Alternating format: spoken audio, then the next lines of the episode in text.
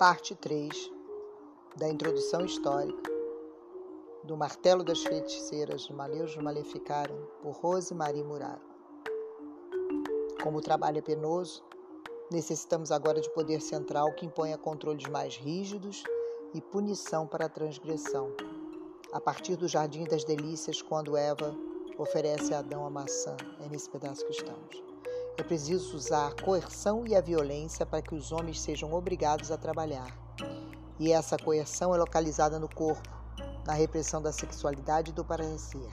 Por isso, o pecado original, a culpa máxima na Bíblia, é colocado no ato sexual.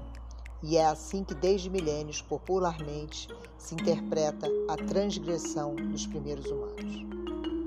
É por isso que a árvore do conhecimento também é a árvore do bem e do mal. O progresso do conhecimento gera o trabalho e por isso o corpo tem que ser amaldiçoado, porque o trabalho é bom.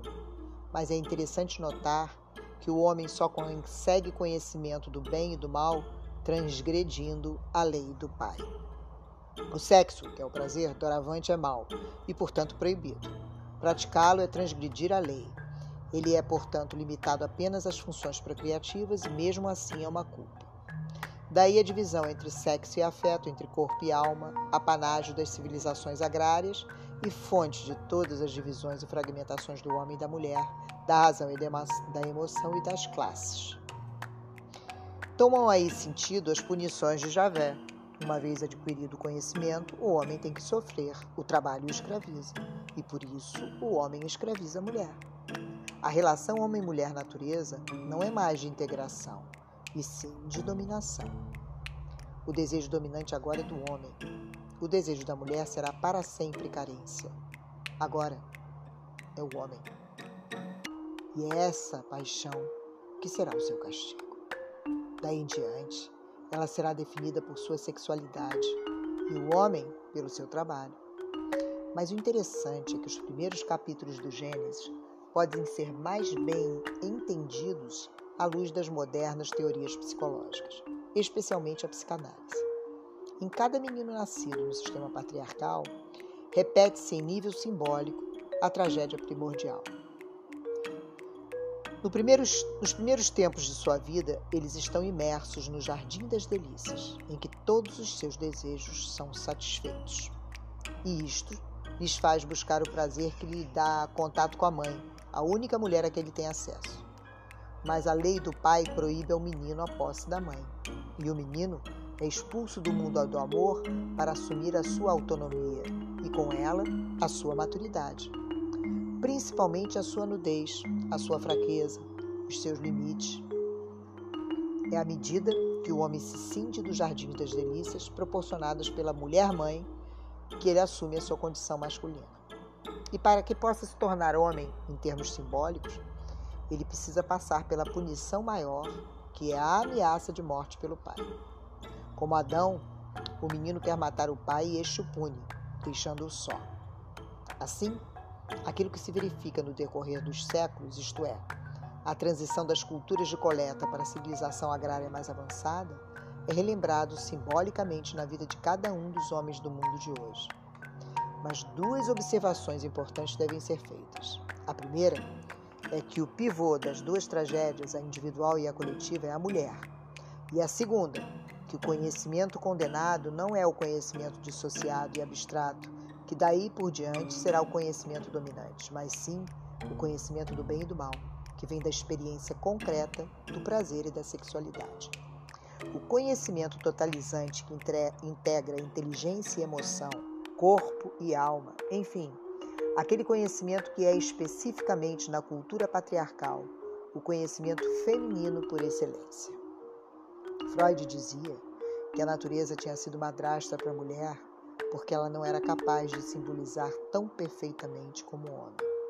De fato, para podermos entender a misoginia que daí por diante caracterizará a cultura patriarcal, é preciso analisar na maneira como as ciências psicológicas mais atuais apontam para uma estrutura psíquica feminina bem diferente da masculina.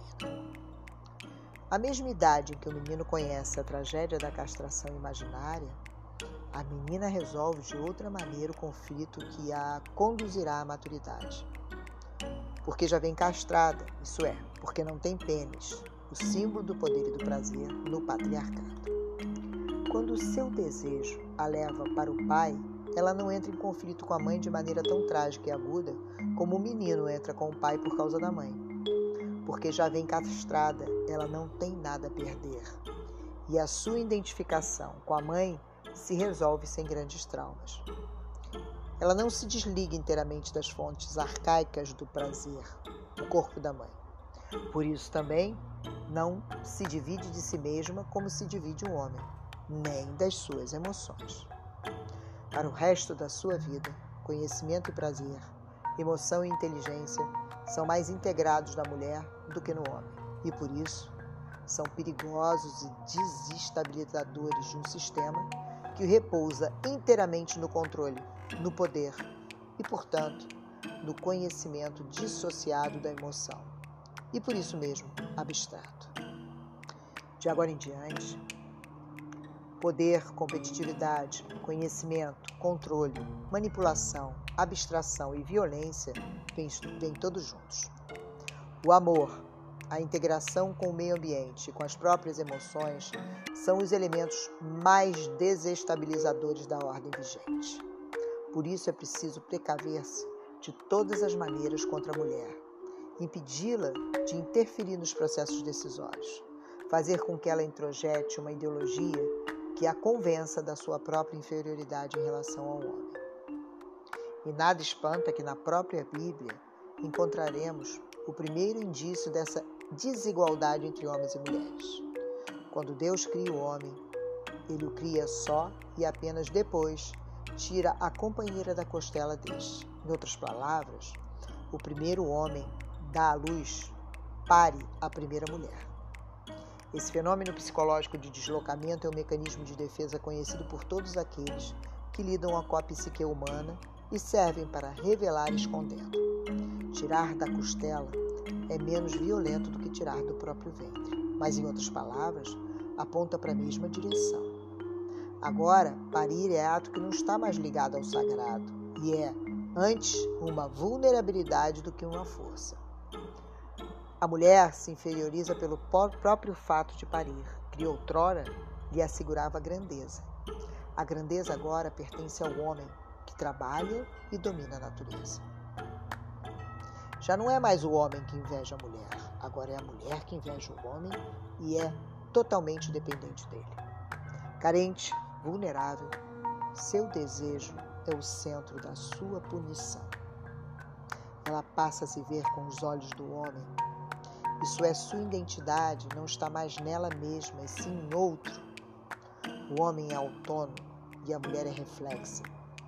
Daqui em diante, como o pobre se vê com os olhos do rico, a mulher se vê pelo homem. A mulher se vê pelo homem.